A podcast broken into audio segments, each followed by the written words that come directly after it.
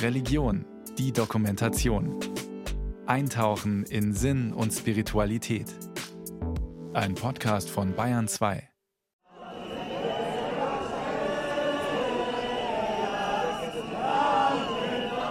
Es hört sich an wie auf einem Fußballplatz. Doch hier wird niemand unterstützt und angefeuert. Es ist Rosh Chodesh, der erste Freitag eines neuen Monats an der Westmauer, dem erhaltenen Teil des ehemaligen jüdischen Tempelbezirks, besser bekannt als Klagemauer, auf Hebräisch Kotel. Etwa 15.000 strenggläubige Männer und Frauen haben sich morgens um sieben zum Gebet versammelt. Sie sind jedoch vor allem gekommen, um gegen die Gruppe der ungefähr 300 Frauen der Mauer, der Women of the Wall, zu protestieren, die alle vier Wochen an Rosh Chodesh zum Gebet hierher kommen und Gleichberechtigung fordern. Unsere Ziele sind laut zu beten mit Gebetsschal, dem Talit und mit Gebetsriemen, den Tefillin. Und unser Hauptkampf bis heute ist, aus der Tora lesen zu dürfen.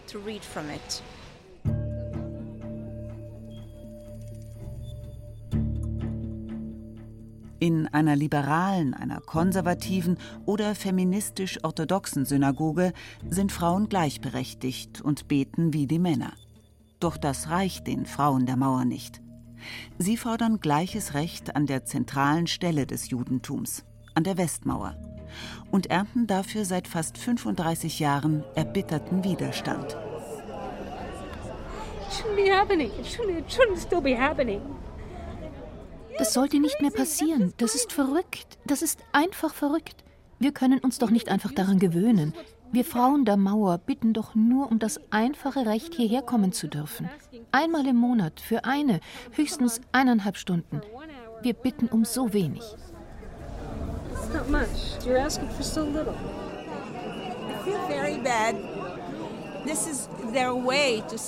Ich fühle mich sehr schlecht.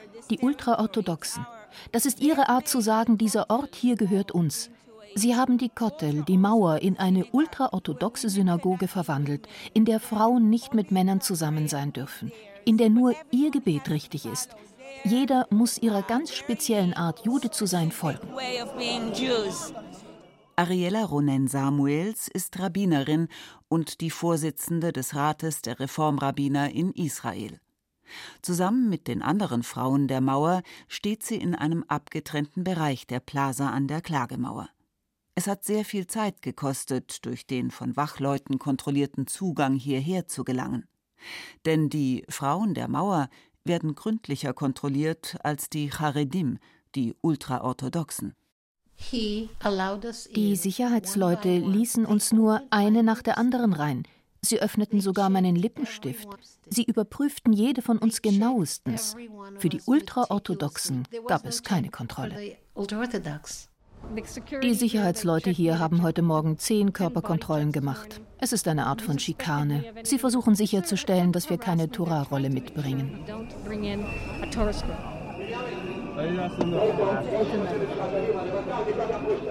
Auf der Plaza treffen die Frauen der Mauer und das riesige Meer der schwarz gekleideten Orthodoxen und Ultraorthodoxen mit zehn Meter Abstand aufeinander. Mit Drängelgittern hat die Polizei die beiden Gruppen voneinander getrennt. Und das ist sehr gut so. Denn auf der Seite der Ultraorthodoxen ist die Stimmung aufgeheizt. They do this loud uh, whistling so that people can celebrate. Sie pfeifen so laut, damit die Leute das Gebet nicht halten können. Wenn man immer die Polizei einschalten muss, dann fühlt man sich nicht sicher und es ist unangenehm. Dieser Lärm ist mehr als unangenehm, er ist schrecklich. Also, ich bin gekommen, um zu beten, aber das ist unter diesen Umständen schwer.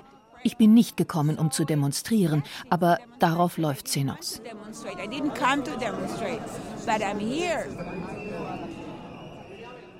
Die Polizei hat alle Mühe, die Menge der Protestierer davon abzuhalten, die Absperrungen zu überwinden oder Gegenstände in Richtung der Frauen der Mauer zu werfen. Die waren von Anfang an großen Widerständen ausgesetzt. Sie wurden beschmissen mit Stühlen und Steinen und Windeln und Lebensmitteln und allem Möglichen und ausgebuht und alles. Aber sie haben sich nicht abschrecken lassen, kommen weiter Monat für Monat seit 30 Jahren hierher und halten dort ihr Gebet ab. Da protestiert das ultraorthodoxe Establishment dagegen, die natürlich so ein Rollenbild nicht haben wollen für ihre eigene Gesellschaft. Also sowas muss versteckt werden. Und es ist unglaublich, was da an Aggressivität kommt. Verbal sowieso, aber auch richtig Schläge, Püffe, Flüche. Ulrike Offenberg ist in Deutschland Rabbinerin der liberalen jüdischen Gemeinde in Hameln, hat einige Jahre in Jerusalem studiert und ist eng mit den Women of the Wall verbunden. Handgreiflichkeiten hat sie an der Klagemauer ebenso erlebt wie Rachel, die regelmäßig zum Rosh Chodesh zur Kotel kommt.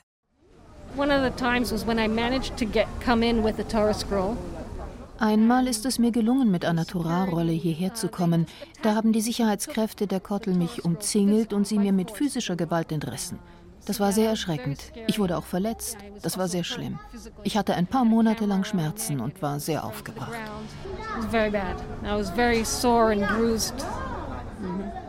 Da der gesamte Bereich der Klagemauer unter der Aufsicht des orthodoxen Oberrabbinats steht, muss die Polizei die Regeln durchsetzen, die das Rabbinat bestimmt. Eine Diskussion mit ultraorthodoxen Männern darüber, was sie so in Rage versetzt, dass selbst Gewalt eine Option ist, ist nicht möglich. Mit einer weiblichen Reporterin sprechen sie nicht. Schließlich ist Malka, eine orthodoxe Frau, bereit, ihren Standpunkt zu erklären. Im Judentum ist vorgeschrieben, wie jeder Gott dienen soll. Die Frau hat sogar eine besondere Rolle, die noch spezieller ist als die der Männer. Männer sind nicht kreativ. Deshalb haben sie 613 Gebote und müssen zusammen in die Synagoge gehen, denn sie brauchen diese Kraft, um sich in Schach zu halten. Den Frauen dagegen ist alles anvertraut, was mit dem jüdischen Haus zu tun hat. So hat im Judentum jeder Mensch seine Aufgabe, entsprechend seinen Fähigkeiten und der Natur, die Gott ihm gegeben hat. Diese Frauen hier brechen aber ihren Vertrag mit ihm, weil sie versuchen, das zu leben, was Männer tun sollen.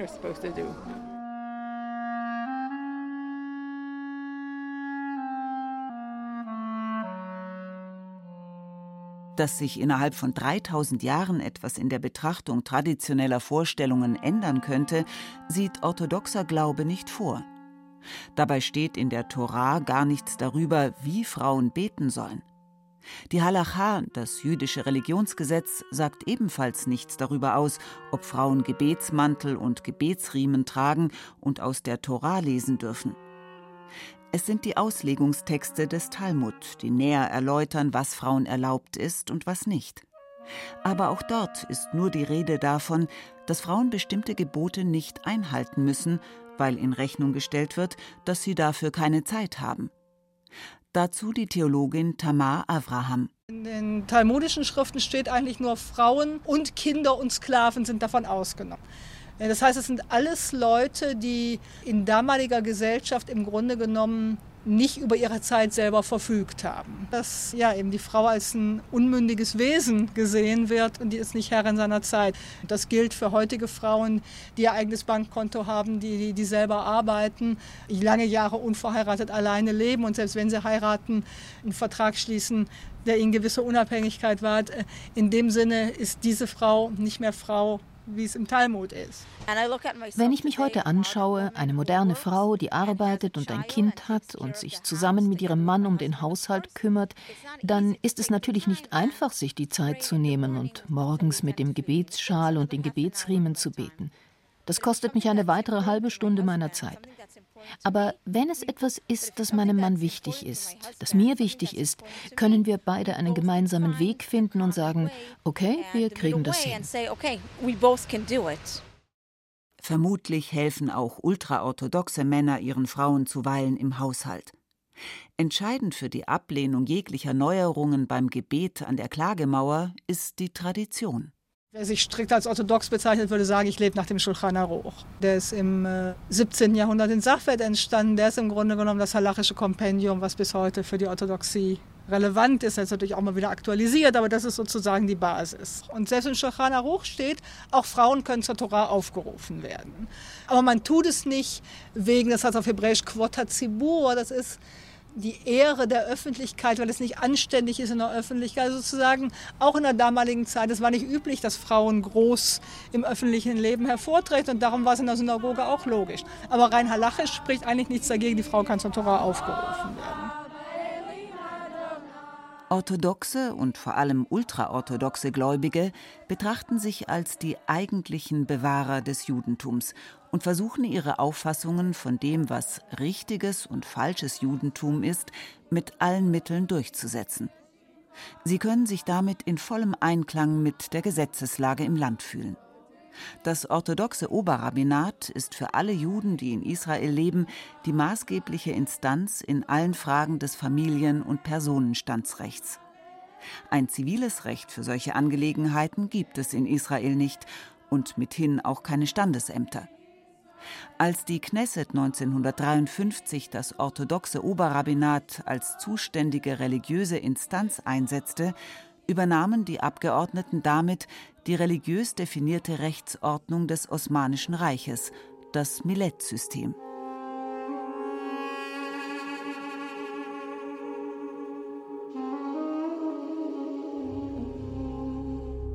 Was im Großreich der Osmanen die religiöse Souveränität der vielen unterschiedlichen Religionsgemeinschaften garantierte, führte im Staat Israel im Laufe der Zeit zu einer Ungleichbehandlung der verschiedenen jüdischen Konfessionen. Das liberale Judentum, das Ende des 18., Anfang des 19. Jahrhunderts in Deutschland entstanden ist, hat nicht die gleichen Rechte wie das orthodoxe Oberrabbinat. Eheschließungen, Scheidungen und Lehrentscheide über die Torah können nur orthodoxe Rabbiner vornehmen. Seit 2012 sind zwar auch reformierte Rabbiner anerkannt, aber nur 15 von ihnen erhalten ihren Lohn vom Kulturministerium.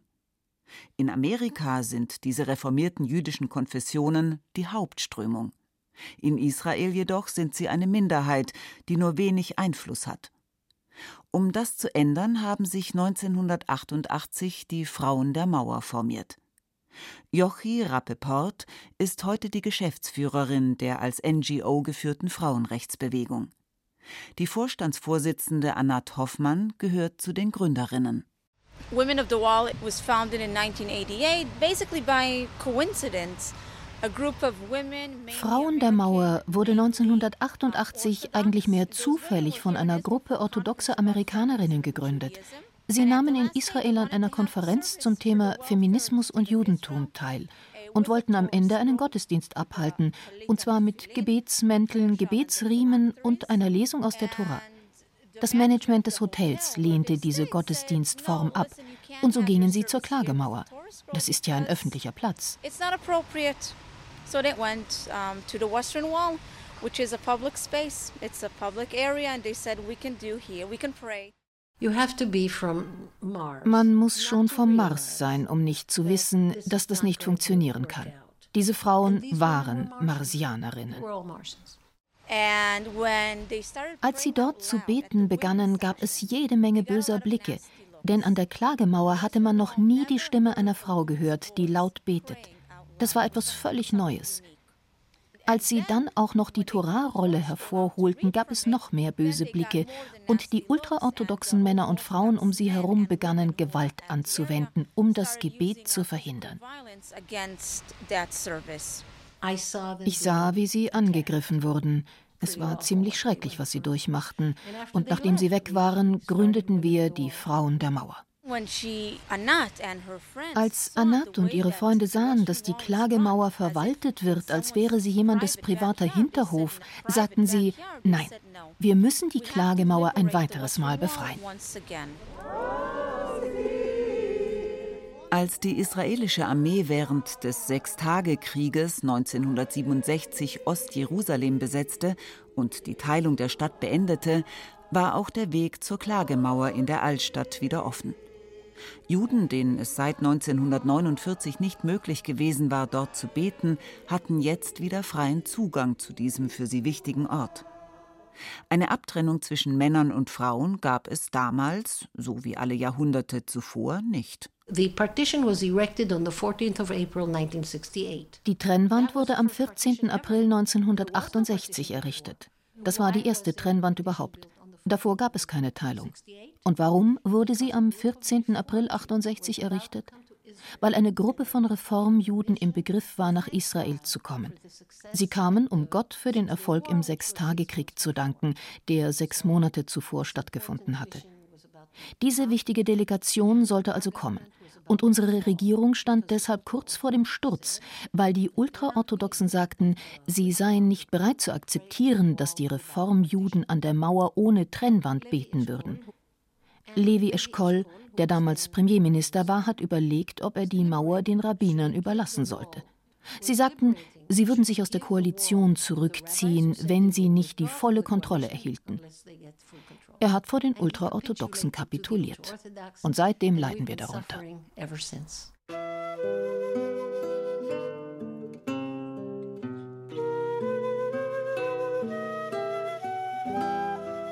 Die religiösen Parteien setzten sich schon damals durch und haben seitdem jede Koalition, an der sie beteiligt waren, dazu gezwungen, ihre Interessen zu berücksichtigen. Besonders Benjamin Netanyahu ist ihnen als Premierminister sehr weit entgegengekommen. Er war es aber auch, der einen Vorschlag zur Befriedung der Auseinandersetzungen an der Klagemauer gemacht hat. Das Kottel Agreement, das Klagemauerabkommen. Noch einmal Rabbinerin Ulrike Offenberg. Um diesem Konflikt da die Luft rauszunehmen, hat die Regierung einen Beschluss erlassen. Der war gemeinsam als Kompromiss ausgearbeitet zwischen der Regierung, zwischen dem Oberrabbinat, dem Rabbiner von der Kotel. Es gibt einen eigenen Rabbiner dafür, der untersteht aber dem Oberrabbinat. Dann waren die Reform- und die konservative Bewegung da vertreten und die Women of the Wall. Und der Kompromiss, der dabei erzielt wurde, hieß, dass hier eine große Plattform gebaut wird und das soll eben die egalitäre Kotel werden, Esrat Israel. Israel für alle eben, nicht nur für Männer oder für Frauen, sondern die können hier gemeinsam dann beten. Das Abkommen wurde im Dezember 2016 mit 15 zu 5 Stimmen von der israelischen Regierung verabschiedet und Netanyahu verkündete vor einer jubelnden Menge von 20.000 Menschen, ich habe eine Lösung an der Mauer gefunden. Als Ministerpräsident von Israel werde ich immer dafür sorgen, dass sich alle Juden in Israel zu Hause fühlen können. Reformjuden, konservative Juden, orthodoxe Juden. Alle Juden. Alle Juden. Alle Juden. Ein Jahr später, im Juni 2017, hob er das Kottel-Abkommen wieder auf, offenbar auf Drängen seiner ultraorthodoxen Regierungsmitglieder. Da sind die Ultraorthodoxen und ihre Rabbiner, die das eigentlich mit unterschrieben haben, haben so getan, wir haben damit gar nichts zu tun, wir waren schon immer dagegen. Und wenn sie sich irgendwie als noch rechtgläubig in ihren eigenen Kreisen erweisen wollten, mussten sie davon zurücktreten. Das Kotel-Abkommen wurde daraufhin eingefroren. Und die Frauen der Mauer haben für fünf lange Jahre ihre Verhandlungen mit der Regierung eingestellt. Als Netanyahu 2021 von der Einheitsregierung unter Premier Naftali Bennett abgelöst wurde, gab es einen neuen Anlauf für Verhandlungen. Bei den Treffen mit dem israelischen Präsidenten, dem israelischen Premierminister und den Vorsitzenden aller Parteien haben wir gehört, dass vier der sieben Mitglieder der Koalition zwar für das Kottel-Abkommen sind, sich aber nicht leidenschaftlich dafür einsetzen wollen. Sie sind nicht bereit, um jeden Preis dafür zu kämpfen, denn sie glauben, dass die Zeit jetzt vielleicht noch nicht reif dafür ist.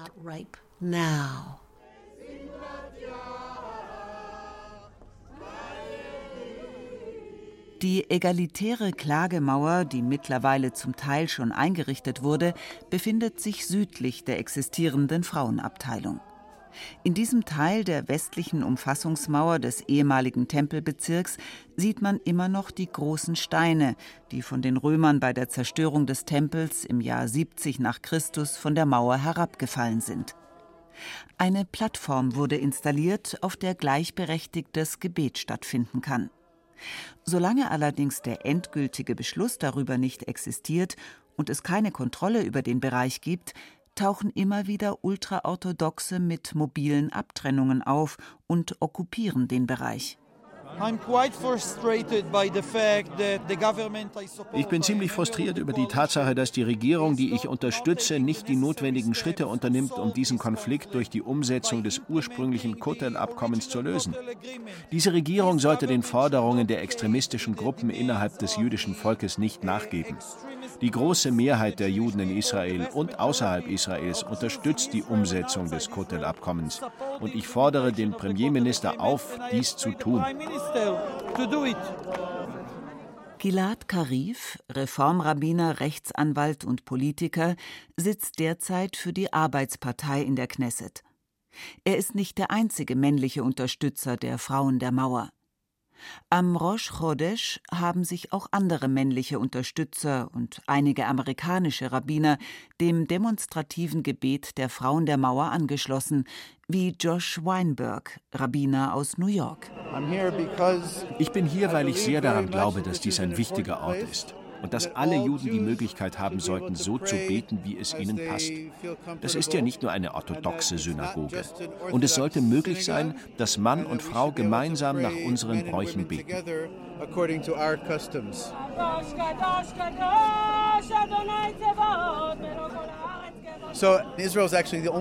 Israel ist der einzige Ort, an dem nicht-orthodoxe Juden nicht das Recht haben, Trauungen, Konversionen und Beerdigungen durchzuführen. Und das versuchen wir zu ändern. I believe that the wall is the center ich glaube, dass die Mauer das Gravitationszentrum des religiösen Zwangs in Israel ist. Und ich denke, wenn wir in der Lage sind, dort auch weiter zu verkünden, dass es mehr als einen Weg gibt, Jude zu sein, hat das die Kraft einer Lokomotive, die sehr viele Waggons hinter sich herzieht. Denn wenn es mehr als einen Weg gibt, an der Mauer zu beten, dann gibt es vielleicht auch mehr als einen Weg zum Judentum zu konvertieren. Mehr als einen Weg, den Schabbat einzuhalten, mehr als einen Weg, die Speiseregeln, die Kaschot einzuhalten. Mehr als einen Weg zu heiraten und sich scheiden zu lassen oder beerdigt zu werden. Und das ist sehr subversiv, geradezu revolutionär. Das ist der Grund, warum das Kottel-Abkommen nicht umgesetzt wird.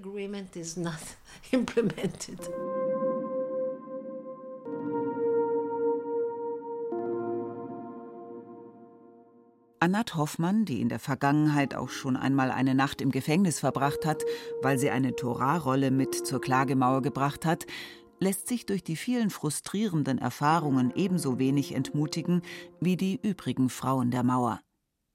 Aber die unmittelbare Zukunft sieht nicht rosig aus. Der Bevölkerungsanteil der Ultraorthodoxen hat sich seit 1980 von 4 auf 12 Prozent vergrößert und ihr Einfluss steigt eher noch, als dass er abnimmt.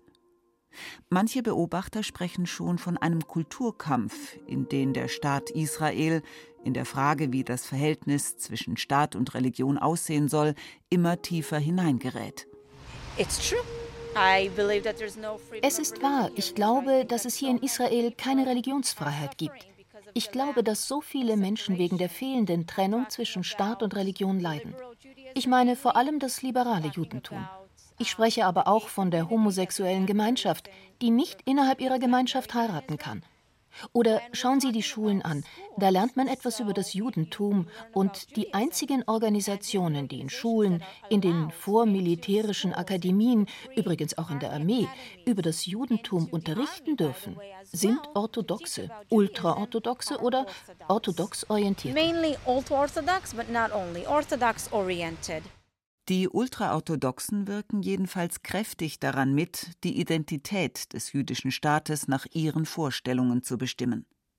Dagegen werden die Frauen der Mauer weiter ankämpfen. Orthodoxe Frauen gehörten von Anfang an zu der Bewegung dazu. Vielleicht sind sie es am Ende, die eine Veränderung in ihrer eigenen Gesellschaft herbeiführen, so wie Barbara Soffa, eine Kolumnistin der Jerusalem Post. Ich bete normalerweise in einer feministisch-orthodoxen Synagoge. Das ist eine gute Lösung für Frauen, die orthodox sind. Das heißt, jeden Tag zu beten. Das heißt, streng koscher zu leben. Das heißt, wenn du eine jüngere Frau bist, zur Mikwe zu gehen. Das ist das rituelle Bad. Das heißt, die Feiertage sehr streng einzuhalten. Aber gleichzeitig glauben wir, dass sich die Welt heute verändert hat. Und ich glaube an die Menschenrechte. Möglicherweise sind es diese Frauen aus den eigenen Reihen, die den Orthodoxen am meisten Angst machen müssten. And I think they're right to be threatened. Because if we are ich denke, dass sie zu Recht beängstigt sein sollten. Denn wenn wir toleriert und gefeiert werden, dann ist das ansteckend. Ihre Töchter, ihre Mütter, ihre Frauen werden die subversivste jüdische Frage der Welt stellen. Warum nicht ich? Deshalb sind die Rabbiner so beunruhigt über unsere Gruppe. Du meine Güte, es muss eine sehr wichtige Botschaft sein, wenn man 15.000 Leute braucht, um 300 von uns vom Gebet abzuhalten. Es geht überhaupt nicht um Religion. Es geht um Macht. It's not religion at all. It's power.